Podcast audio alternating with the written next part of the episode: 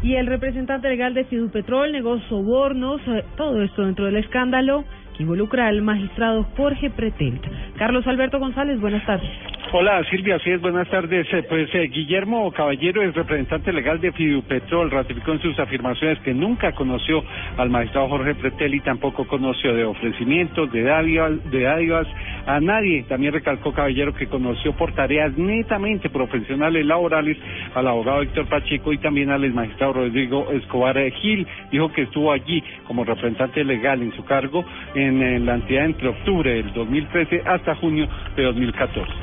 nunca conocí, ni nunca me ofrecieron, ni a mí ni conocí que a alguien le hayan ofrecido dinero de este escándalo tan terrible que enluta al territorio nacional.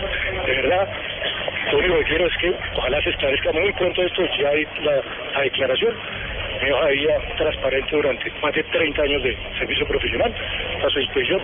Entonces, esto nunca hubiera conectado con algún tipo de pago de soborno o de un contrato de objeto ilícito.